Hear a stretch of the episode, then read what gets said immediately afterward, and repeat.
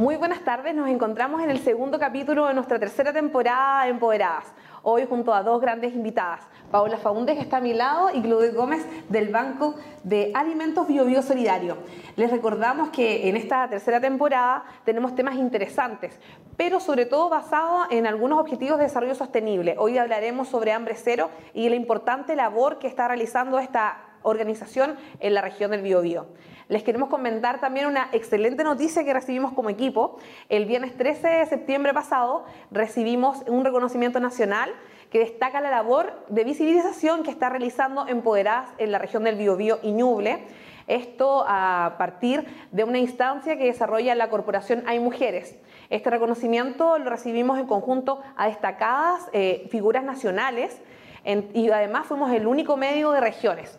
Así que estamos como equipo felices porque este reconocimiento nos va a seguir impulsando a trabajar fuertemente en la equidad de género, específicamente en el Objetivo de Desarrollo Sostenible número 5.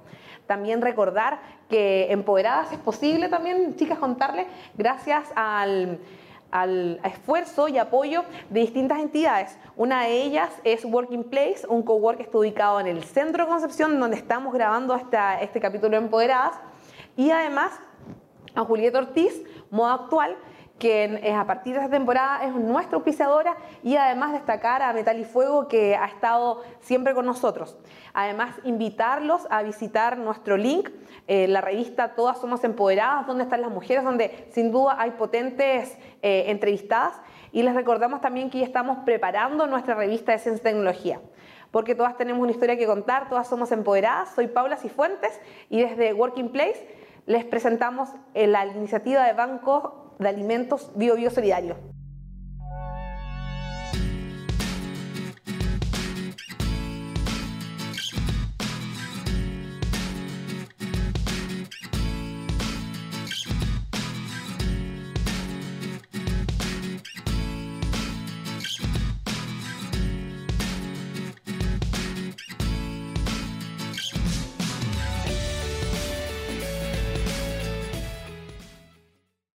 Bueno, muy buenas tardes, Claudette, Paola, eh, un gusto tenerlas acá.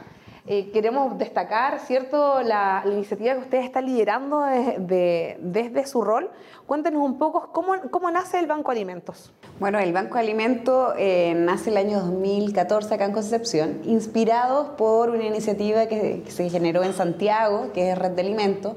Partimos primero de la mano de ellos. Aquí hay, hay empresarios locales, que Alberto Miranda, Patricio Bahamonde y Felipe Bravo ellos eh, fueron el motor y se sintieron inspirados por esta iniciativa que estaba en Santiago y se generó acá una iniciativa local. Y ya a partir del año 2016 con personalidad jurídica propia como Alimentos Bio Bio Solidarios.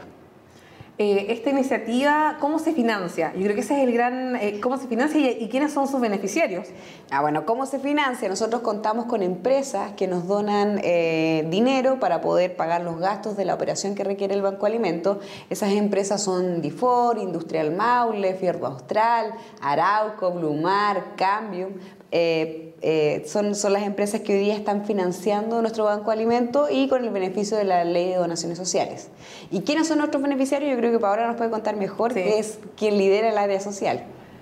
Bueno, nuestros beneficiarios son organizaciones sociales de la región del Biobío que atienden a personas en situación de vulnerabilidad social, perdón.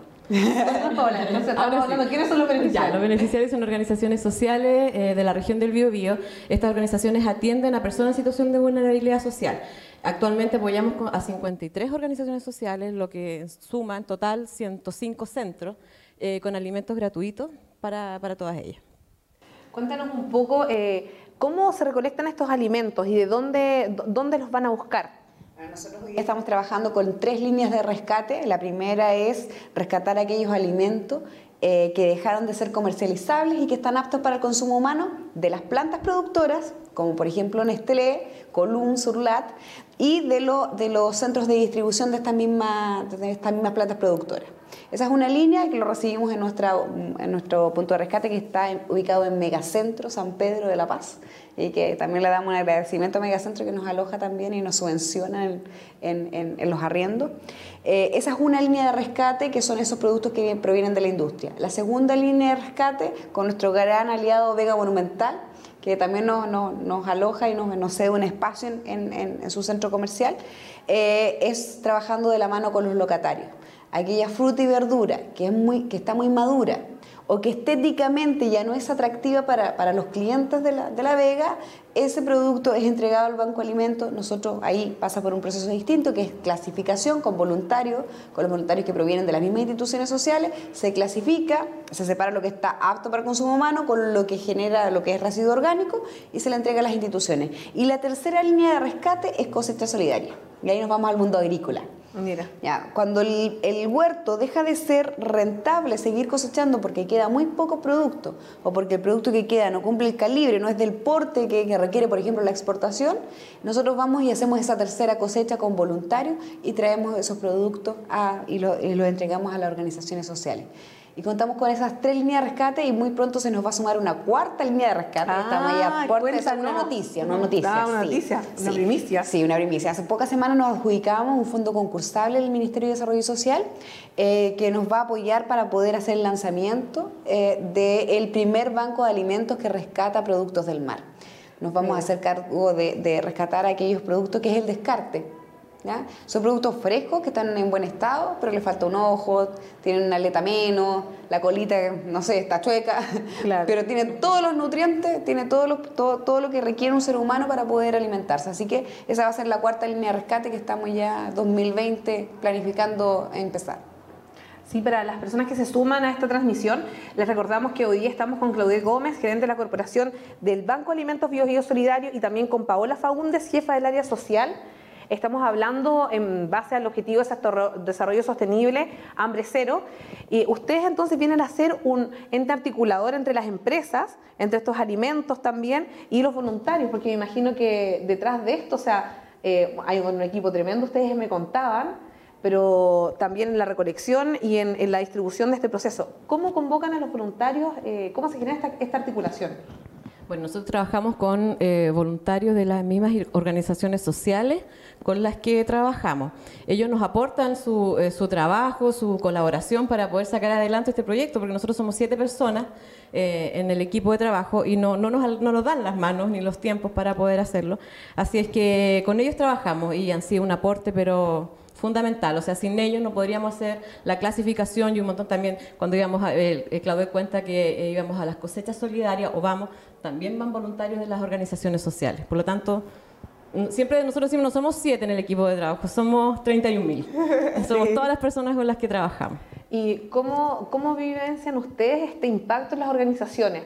Eh, cómo es la entrega de, de, estos alimentos, porque como dices tú muchas veces es el descarte, pero es un alimento nutritivo y que no, se bota, no se, no se pierde de ninguna manera y además beneficia a estas instituciones. ¿Qué tipo de instituciones reciben este, estos alimentos? Bueno, son, nosotros contamos con residencias de lactantes, de niño, adulto mayor, personas en situación de calle, comedores sociales, eh, junta de vecinos sectores vulnerables.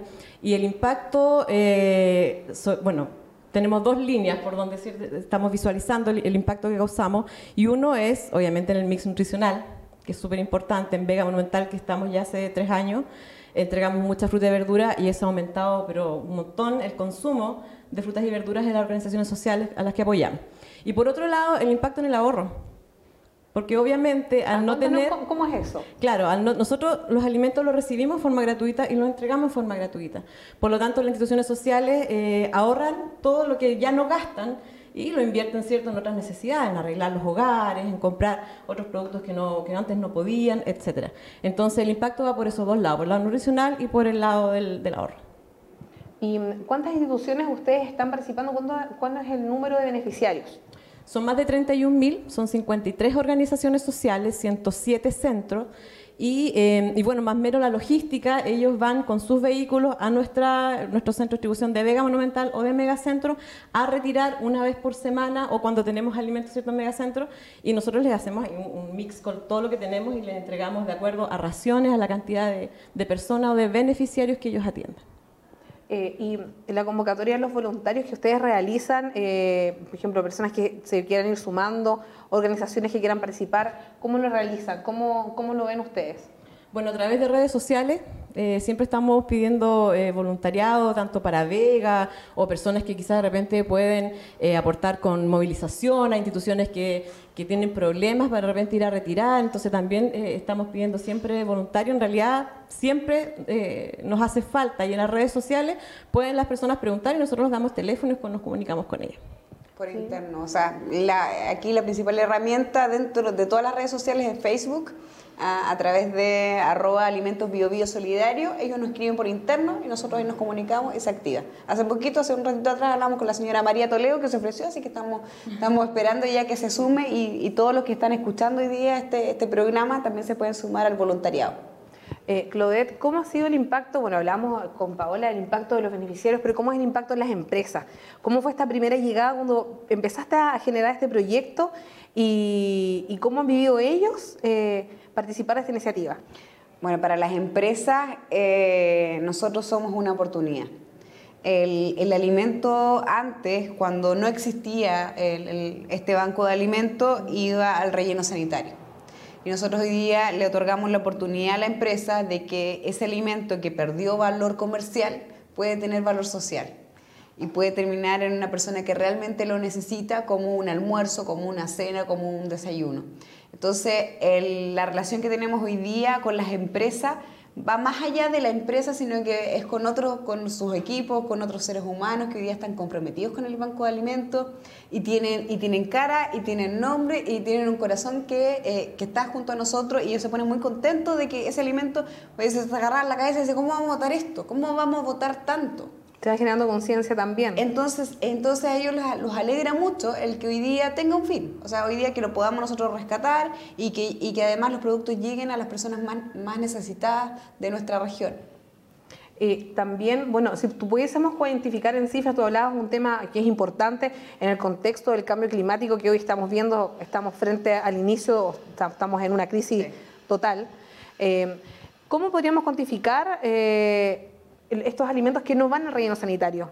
Bueno, en Chile lamentablemente no existen cifras oficiales sobre cuál es el nivel de desperdicio que hay en, alimentos en general. Solamente podemos basarnos en las cifras que nos entrega la FAO eh, a nivel mundial, que es un tercio de la producción. Un tercio de la producción de alimentos termina en un relleno sanitario. O sea, es mucho alimento. Nosotros podemos hablar de cuánto rescatamos. ¿Cuánto rescatan? Y nosotros estamos rescatando, por ejemplo, hoy día el promedio mensual de rescate son 64 mil kilos de, de, alimento y ahí están incluidos los lácteos, la fruta y verdura, eh, cereales, entre, entre otros alimentos. Y ese es nuestro rescate. ¿Qué porcentaje de la torta somos? Hoy día los conocemos. O sea, no, no, hay cifras oficiales. No hay cifras porque son, o sea, hoy día hay 14, entre 14 y 17 empresas que están entregando los alimentos. Pero sabemos que en la región del Biobío existen muchas más empresas, muchas más centros de distribución eh, de alimentos que lamentablemente eh, se votan.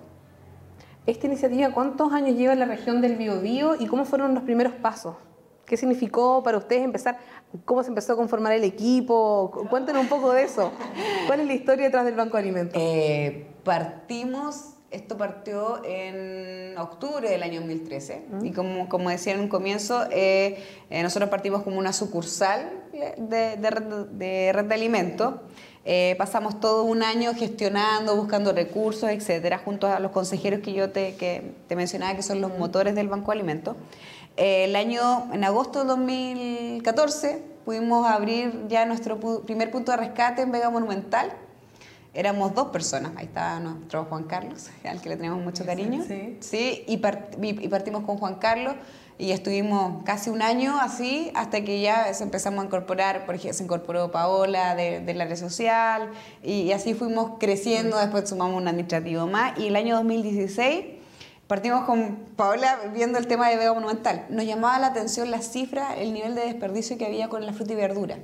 La FAO señala estadística de cuánto es el porcentaje que se desperdicia de, de cada alimento. Y era poderoso el mirar que el 55% de la fruta y verdura terminaba en un relleno sanitario o sea, era una cifra muy potente, nosotros en ese momento... 55%. 55%. ¿Y, y, qué tipo de fruta, por ejemplo, termina? Una fruta que, como decías tú, no es atractiva. Es, la que está muy madura. Sí, es madura, pero es comestible. Sí. Y mira, pasa por un tema estético, pasa por un tema cultural y pasa por, por, por eh, sí, por el nivel, el nivel de madurez del, del, producto. Entonces visibilizamos esto, vimos que aquí había una oportunidad, o sea, ¿por qué se está perdiendo tanto? Nos acercamos a Veo Monumental, hablamos con el gerente, con Sergio Molina, él súper comprometido y muy alineado también con el, con el tema de la sustentabilidad y cómo también de generar un negocio que también sea amigable con el medio ambiente. A él le preocupa mm. mucho el tema de cuánto, cuánto, cuánto residuo orgánico se iba al relleno. Eh, y partimos con un camión que nos facilitaba una institución social. Y íbamos por los locales y, y cargando el camioncito todos los lunes. Y, esa fue nuestra, y ahí vimos potencial. Llegamos con el camioncito desde la Vega Monumental, lo llevamos hasta Camino Coronel al, al megacentro. Eh, la mitad de la fruta llegaba toda molida. Aplastada. Sí. Entonces, pero llegábamos con fruta y verdura. Eh, entonces empezamos a mirar, esto no es viable. O sea, no podemos hacer que el producto viaje tanto porque tenía que viajar hasta megacentro. De megacentro, ahí lo entregábamos a las organizaciones sociales, entonces de vuelta para la institución. Entonces tenía mucho transporte entre medio, mm. tampoco era amigable el tema de la huella de carbono. Mm, esto no está bien. Y hablamos con el gerente de La Vega y le dijimos, queremos seguir trabajando, pero queremos estar aquí eh, todos los días. ¿es posible que nos entreguen un espacio? Y ellos dijeron, sí, ni un problema. Y nos entregaron un espacio el año 2016 y te tengo otra buena noticia. Ah, ¿cuál? Cuéntanos. no, Estás eh, con puras primicias. no, y lo, bueno es que, bueno, recordamos también a la comunidad empoderada que se va sumando. Hoy día estamos hablando de uno de los objetivos de desarrollo sostenible, Hambre Cero, una tremenda iniciativa que se desarrolla en la región del Biobío, un equipo de siete personas, en donde eh, Claudette y Paola son parte importante. Eh, pero estamos hablando, ¿cierto?, de esto. Y puede que el, tema de hambre cero suene potente, no sabemos cómo lo tratamos, pero aquí tenemos un tema súper positivo y buenas noticias. Cuéntanos de qué se trata. La buena noticia es que yo te contaba que el año 2016 partimos los primeros rescates nosotros, luego hablamos con el gerente de La Vega y el directorio de La Vega se comprometió con este, con este primer eh, local que tiene más o menos 26 metros cuadrados, que lo hicimos rendir como si tuviera 100, ¿ya? porque nos ocupamos parte del estacionamiento, etcétera. Eh, todos son amigos, así que nadie, se complica. Y eh, ahora nos está entregando Vega Monumental, eh, está remodelando, yo no sé si ha, visitado la Vega, está quedando muy, muy lindo los locales y nos están entregando un local nuevo. Ah, y esto ya es un compromiso que es más a largo plazo. Entonces, o sea, es nos ceden este espacio gratuitamente. O sea, Vega Monumental se está jugando por... Sí, está comprometido con, con, nosotros. Y dentro de otro objetivo de desarrollo sustentable, también la producción responsable, las alianzas, estamos, estamos alineados. Entonces, y hoy día el, este, este espacio físico triplica lo que hoy día tenemos y estamos a puerta ya de, de, de, O sea, nosotros ya fuimos a conocer el local, estamos en el afinando los detalles para empezar a hacer los cambios. Así que eso habla del nivel de madurez de nuestro proyecto y habla también del de el trabajo colaborativo que hemos generado con, la empresa, con, con Vega Monumental, eh, en que estamos creciendo juntos y estamos eh, mirando el mismo objetivo como un objetivo común, que es que eh, los alimentos que estén aptos para el consumo humano eh, se cumpla el objetivo final que llegue a las personas que lo necesitan, que necesitan esos nutrientes. Y sobre todo con un valor tan importante como es la fruta y verdura. Exactamente. Y que también es un tema que, o sea, dentro de la alimentación es un, un, juega un papel súper importante.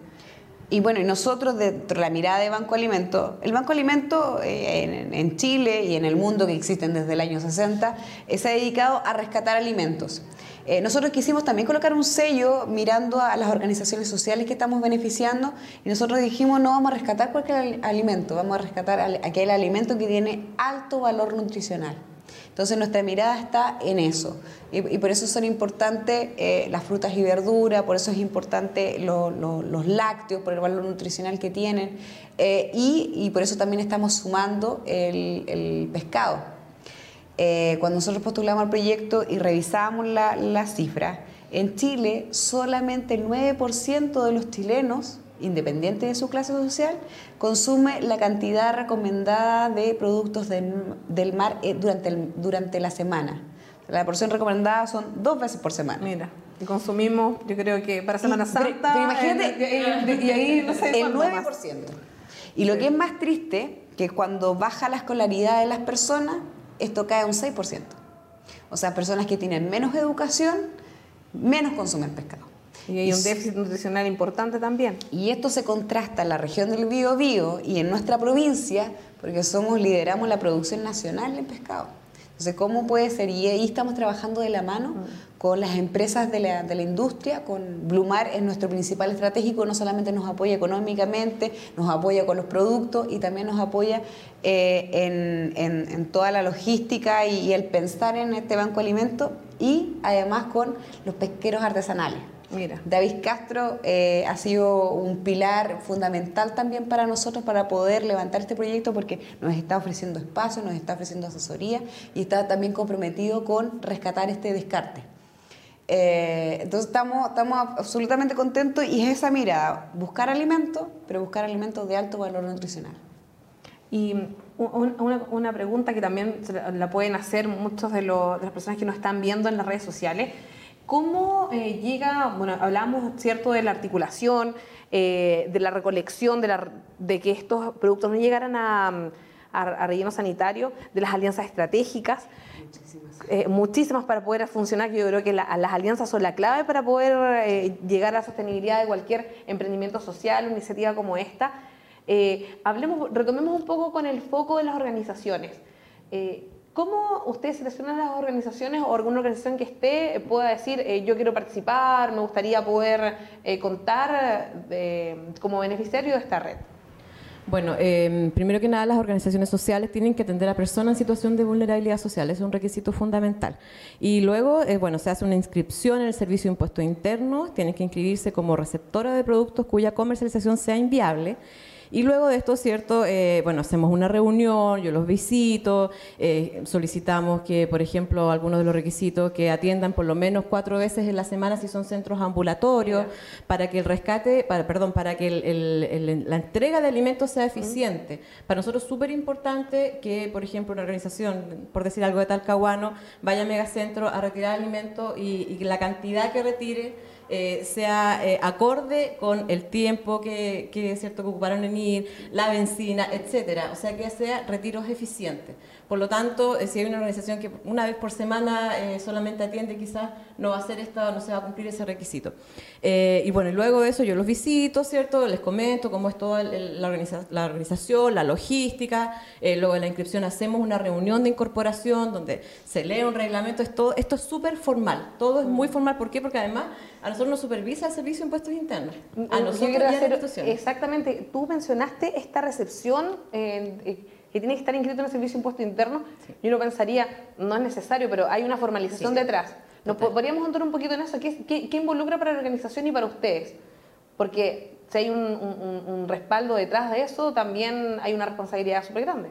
Eh, de todas maneras. Y, nosotros, bueno, nosotros estamos súper cómodas con ese tipo de trabajo, eh, que nos supervise el servicio, porque finalmente es, todo muy ordenado, muy eh, riguroso. Las instituciones se inscriben en este registro especial que yo te comentaba. No hay ningún tipo de gasto entre medio, que, porque alguna organización me dice, no, porque voy a tener que pagar algún, impuesto. No, es todo gratuito, es solamente que el servicio solicita que las instituciones que reciban alimentos tienen que estar inscritas en este registro especial. Esto es un registro. Es un registro. mira, el nombre se llama, sin cobres nada. El registro se llama Registro de Instituciones sin fines de lucro receptora de productos cuya comercialización sea inviable. O sea, súper más agotado, imposible. ¿Y qué pasa? Que nosotros cuando las instituciones van tanto a Vega Monumental o a Mega Centro a retirar alimentos, les entregamos una guía de despacho con todos los datos de ella, ¿cierto? Su rule, la dirección y todo el detalle de lo que le estamos entregando. Y con esa guía de despacho, después cada 10 días, ellos tienen que traspasarla a un talonario de certificados donde eh, justamente certifican que están recibiendo los alimentos nuestros. Y ahí se cierra el proceso de, desde que recibimos hasta que ya entregamos. Que es lo mismo que hacemos con las empresas. Exacto. Las empresas, por ejemplo, Nestlé nos entrega los productos también con una guía de despacho, detallando el producto, la fecha de vencimiento, y nosotros contra esa guía de despacho generamos también un certificado para cerrar el ciclo. Y se cierra finalmente cuando la organización social eh, eh, genera su certificado. Bueno, y después de esto, después de todo este, eh, comentar también que hacemos, realizamos supervisiones a las instituciones sociales, supervisión para verificar cómo están siendo consumidos los alimentos. Es todo súper eh, riguroso. Em, verificamos que, no sé, porque no tengan alimentos vencidos, que estén siendo bien almacenados, que, que estén siendo consumidos por los beneficiarios declarados, etcétera. Y eso eh, lo hacemos con todas las instituciones a las que le entregamos. Y bueno, este, en este proceso, eh, ¿cómo, ¿cómo, partió? Ya nos habían contado un poco el tema de la historia. ¿Qué ha significado para ustedes eh, participar en esta iniciativa?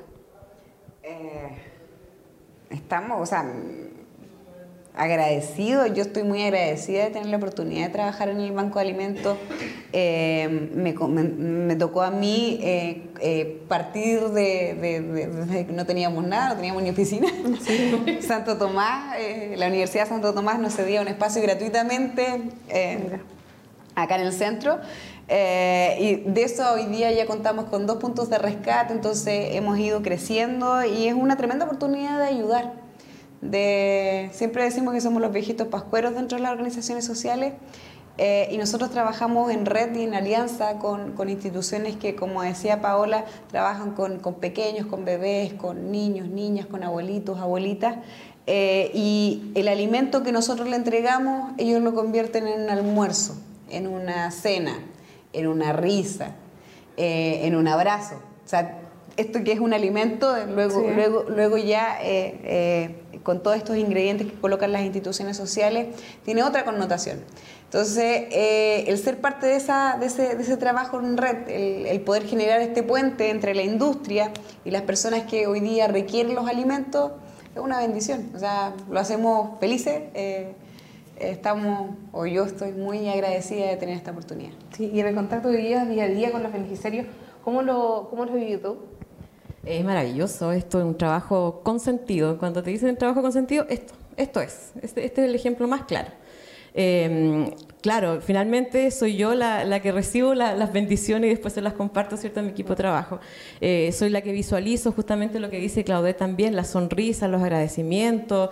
Eh, eh, cuando miramos en las mesas, por ejemplo, que ya no hay jugo en polvo para almorzar, hay jugo de fruta cuando vemos en los comedores sociales, que son eh, instituciones muy humildes, la, su bandeja completa con verduras, con fruta, eh, con la, sopita, con, también con, ¿cierto? con todo lo que nosotros les entregamos, eh, es maravilloso. O sea, es es un trabajo totalmente reconfortante y uno llega al final del día como con la satisfacción de decir, ya, aportamos un granito más. ¿Cuáles son los desafíos que se vienen en el Banco de Banco de Alimentos Bio, Solidario. El desafío siempre está, a nosotros, nuestro, nuestro sueño hoy día tiene que ver con la región del Biobío.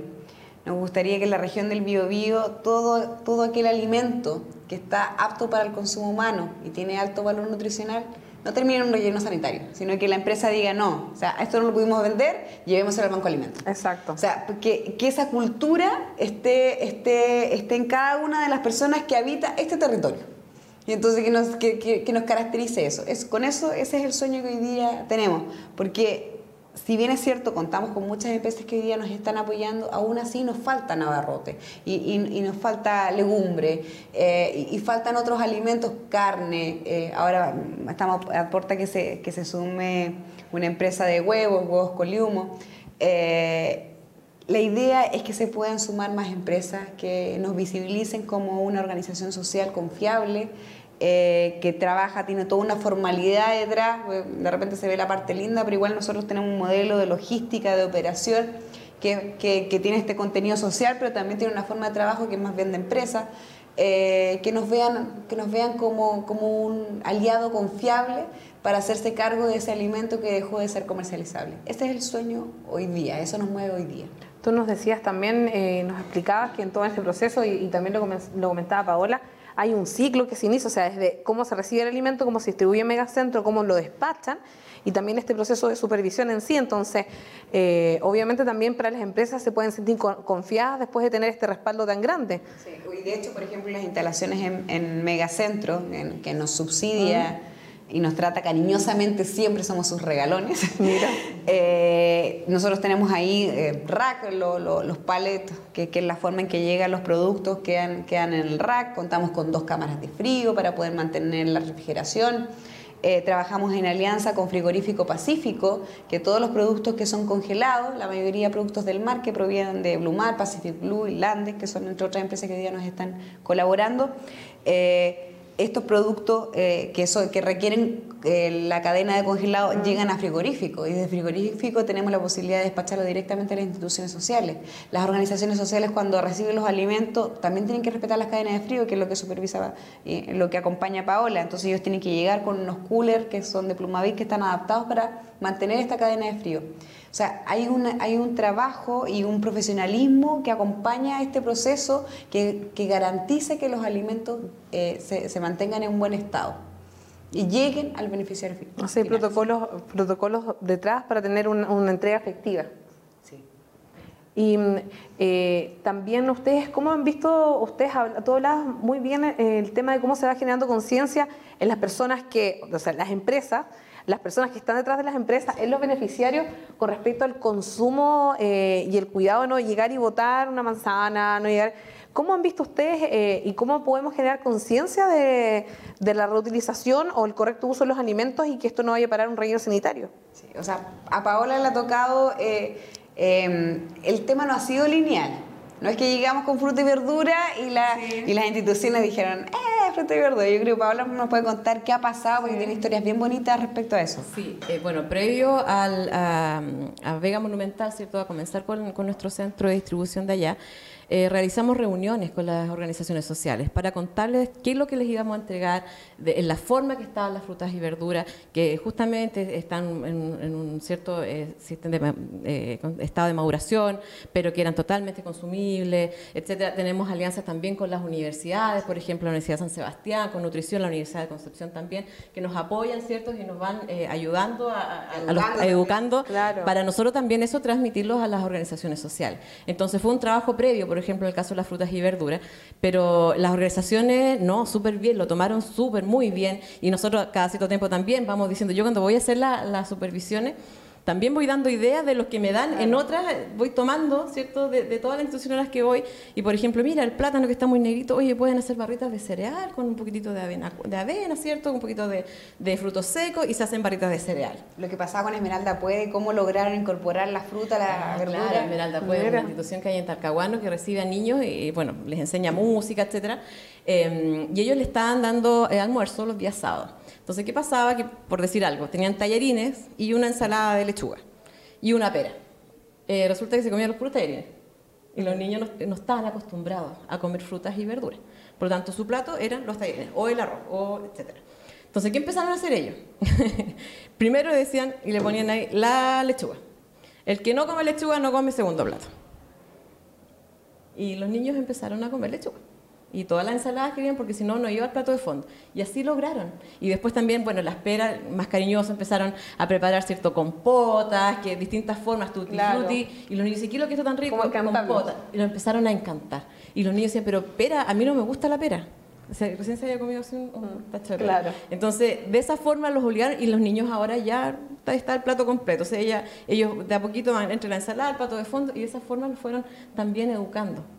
Así es que ha sido, no, ha sido maravilloso. Y, nosotros tenemos un WhatsApp de las instituciones sociales porque nosotros hacemos el llamado a través de WhatsApp. Todas las instituciones tienen un día y una hora determinada en que van a retirar. Eh, que eso está en una planificación, pero nosotros el día antes siempre le decimos, hacemos la confirmación y ellos nos tienen que confirmar. Entonces, pero en ese mismo WhatsApp ellos se comparten recetas, oye, ¿sabéis que la, la, cebolla, no sé, la rayé, la congelé? O mira, esto se puede hacer con el cilantro, mira, hice una pasta con el ajo. Se van compartiendo formas de conservar estos alimentos y son estas buenas prácticas, que por un lado las lleva Paola, las va transmitiendo de una institución a otra y también entre ellas una posibilidad también de compartirse el cuidar los alimentos y el cómo conservarlos de la manera más adecuada. También, la, disculpa, la Universidad San, eh, San, Sebastián nos ha apoyado muchísimo en el área de nutrición, eh, por ejemplo, con estudiantes que van a las instituciones sociales, les enseñan, ¿cierto?, cómo eh, manejar los alimentos, qué cantidades para no perder, la forma de manipular. Entonces, ha sido la Universidad San Sebastián y la Universidad de Concepción también que ahora no, prontamente vamos a sacar un recetario. Ay, ¿cómo es sí, ahí nos apoyó la Universidad de Concepción. Sí, bueno, trabajamos con la carrera de nutrición de, la Universidad de, de Concepción eh, y eh, se elaboró un recetario que está dirigido a las organizaciones sociales, pero también es, una oportunidad también para toda la comunidad que pueda también sacar recetas de ahí. Y ellos elaboraron un recetario con los alimentos, con, con, los productos más usuales dentro de nuestro banco de alimentos. Y el recetario está enfocado con alimentos, para hacer recetas con alimentos de alto nivel de madurez. O sea, no es así como zapallo, no. El zapallo bien maduro, la palta es bien madura, el tomate bien maduro, ¿qué hacer con, con eso? Y hay 10 recetas eh, bien fáciles y bien ricas, bien sabrosas de qué pueden generar con estos alimentos. Así que nosotros esperamos ya a fines de octubre poder hacer ese lanzamiento. Vamos a hacer el lanzamiento del, del, recetario en, en, papel, unas copias que son para las organizaciones sociales, pero nosotros también como pensamos en ser amigables con el medio ambiente, la forma de compartirlo va a ser también a través de las redes sociales para que las personas no puedan bajar y, ir guiándose con el recetario. Y además de eso, del, siguiendo la línea del recetario, hemos estado también difundiendo en nuestras redes sociales, en Facebook, Alimentos Bio Bio Solidario eh, el cómo preparar distintos alimentos que nosotros recibimos. Hace poco estuvimos compartiendo, ayer o anteayer estuvimos compartiendo la preparación de, de jurel. Me llamaba la atención los tiempos de sí, Lo vimos, eh, vimos recetas súper interesantes de temas de pescados, mariscos, en el Facebook también. Exacto, entonces ahí nosotros tratamos de ir junto con las organizaciones sociales, de ir educando eh, este, este, esta mirada hacia los alimentos eh, y tratar de ir levantando también y motivando a las personas a consumir aquellos alimentos que hoy día tienen bajo consumo. Nos pasa siempre con el tema del, en, en la Vega Monumental, hay un desafío que tenemos ahí, el tallo del brócoli. ¿Ya? todos lo votan. Sí. O sea, eso es, es, algo que ni siquiera llega a nuestro banco de alimentos porque eh, eh, cuando lo cortan antes. Sí. Entonces, con el tallo del brócoli se pueden hacer muchas recetas, desde crema, em, ¿cómo se llama cuando cortan esas lonjas delgaditas? Bueno, pero se cortan en lonjas delgaditas. Exactamente, ahí lo entendemos. sí, aliñado, etc. Eh, y hay mucho, entonces, ese, solamente el tallo es un alimento por sí solo. Entonces, es cómo vamos cambiando esta, esta, esta cultura y la vamos cambiando desde Vega Monumental. Eh, eh, señora, señor, cuando pida su brócoli, por favor, llévese el tallo para la casa y busque en internet. Hay recetas que puede, que puede hacer, pero no perdamos eh, parte de los alimentos. ¿ya? Sí, yo creo que ese es el llamado súper importante detrás de la labor que ustedes hacen de no perder los alimentos, o sea, desde el estado en que tenemos, o sea, hay muchas formas, desde hacer compotas y la fruta está madura, y también desde cómo generamos conciencia desde la casa ante, un, ante, ante la crisis en la que estamos. Mucha gente dice, oye, pero no, pero si esto está maduro no me sirve, pero se puede hacer. Lo que decías tú con respecto al tallo del brócoli es súper importante. O sea, Los tomates maduros, exactamente. Tomate. O sea, hay, hay, hay, un montón de alternativas de, en cómo convertir los alimentos y hoy día hay tanta, o sea, no hay que ser chef. O sea, está todo en internet, podemos buscar distintas alternativas. Tú nombraste desde el comienzo el hambre cero, y que es uno de los motores para nosotros dentro del, ¿Podrías de lo contarle un poco a la, comunidad empoderada qué significa este desafío hambre cero para ustedes? para nosotros hambre cero tiene mucho sentido eh, desde que nos miramos a nosotros mismos y, nos dijimos, oye, nosotros rescatando alimentos nos vamos a hacer, eh, vamos a mitigar el, hambre. Entonces, cuando uno decía en Chile, en la región del Biobío, en Concepción, vamos a mitigar el hambre, sonaba algo tan lejano. Pues aquí la gente no tiene hambre. Claro. Uno lo ve como en otros, en otros países o en otros continentes. Claro, y efectivamente el hambre que conocemos culturalmente no está presente. O sea, eh, es, o sea, una persona que le suena la guatita porque tiene el estómago vacío, eso se, se da en muy pocos casos, porque la gente algo come. Entonces, FAO está, nos está, que es la Organización Mundial de de los, la de los alimentos, sí, eh, nos ha señalado y nos ha, nos ha mencionado que hoy día lo que está presente es el hambre oculta. O las personas efectivamente se están alimentando, pero no necesariamente están recibiendo los nutrientes que requiere su organismo para poder desarrollarse y estar, eh, estar eh, día a día con la energía necesaria y estar saludable. Entonces nosotros lo que hoy día nos hacemos cargo del, hambre, pero del hambre oculta, que es la deficiencia de micronutrientes, lo que yo te decía. Solamente el 9% de los chilenos consumen la porción recomendada de pescado y productos del mar. O sea, imagínate. Y así vamos viendo con la, qué pasa con la fruta y verdura, qué pasa con otras proteínas. Entonces, hoy día existe gente que se está eh, alimentando muy mal y cuando, cuando hay personas que además están en una situación de inseguridad alimentaria, están en una situación de vulnerabilidad social, esto toma, toma más énfasis, porque claro, pueden llenarse la guatita con pan y no tienen hambre, pero le falta proteína, le faltan vitaminas, le faltan un montón de micronutrientes que son vitales, sobre todo los niños, para, para que pueda responder bien en el colegio, para que se pueda desarrollar, para que, para que pueda crecer, en los abuelitos, para que tengan un sistema inmunológico fuerte. Entonces, hambre existe. O sea, hay una deficiencia de micronutrientes y eso es lo que nosotros queremos abordar. Entonces, cuando decimos hambre cero, es ese hambre cero. Sí. Bueno, ya estamos terminando esta, este capítulo tremendo. Estos minutos se pasan pero volando. Hay muchas cosas que contar. Queremos que nos sigan compartiendo su información. Cuenten con las redes de empoderadas para visibilizar las campañas o iniciativas que necesiten. Eh, y felicitarlas por el tremendo trabajo que están realizando, porque sin duda eh, cumplir con el objetivo de, que están en el día a día, impactar, es un, es un tema precioso. Desde combatir el hambre cero, desde generar alianzas estratégicas, desde la protección, o sea, desde la producción responsable de los recursos eh, y, además lo que comentábamos. el cómo esto no va a un relleno sanitario, sino que va en beneficio de otro. Justo en un momento en que necesitamos generar conciencia y qué mejor manera que esta. Les agradecemos la oportunidad, es una posibilidad para nosotros visibilizarnos, llegar a una comunidad más grande que la de ustedes, así que a todos los que hoy día están siguiendo sus redes sociales los invitamos también a visitar Alimentos Bio Bio Solidario y también estamos en Twitter y en Instagram como Bio Bio Solidario para que nos sigan y nos acompañen en este camino. Los vamos a etiquetar en todas las redes sociales y ya nos salen los que sé que están apareciendo acá, van a ir eh, y pueden contactarse con ellos eh, sin duda, si usted conoce alguna institución, pueden hablar con Paola en base a ciertos estos protocolos. Esto es un trabajo muy profesional. Eh, que tiene una supervisión bastante positiva para que realmente los productos vayan a los beneficiarios y se cumpla con lo que se requiere. También hacer un llamado a las empresas eh, o, a personas que pueden ir aportando, pueden contactarse ¿cierto? con ustedes a través de las redes sociales. Sí. Muy efectivo, o sea, Hoy día más allá del teléfono fijo, eh, es eh, redes sociales y nosotros estamos conectadas, así que lo vemos inmediatamente en nuestro celular y respondemos. Sí, bueno, porque todas tenemos una historia que contar, todas somos empoderadas. Soy Paula Cifuentes y en este segundo capítulo de nuestra tercera temporada nos despedimos con un abrazo tremendo y felicitaciones a estas dos mujeres potentes que forman parte de este equipo. Eh, así que ya lo saben, nos encontramos en las redes sociales y ya lo saben, en nuestro tercer capítulo vamos a contar también algunos detalles sobre otro DS, pero en este nos quedamos con este desafío potente, cómo combatir esta hambre oculta, generando, reutilizando, generando conciencia y si quieren aportar con una de arena, visiten Banco Alimentos Bio y Solidario y ahí van a estar también visibilizando esta tremenda iniciativa. Así que nos despedimos. Un saludo para toda la comunidad empoderada, porque todas tenemos una historia que contar, las mujeres movemos al mundo. Un saludo tremendo desde la región del Biobío hacia el mundo.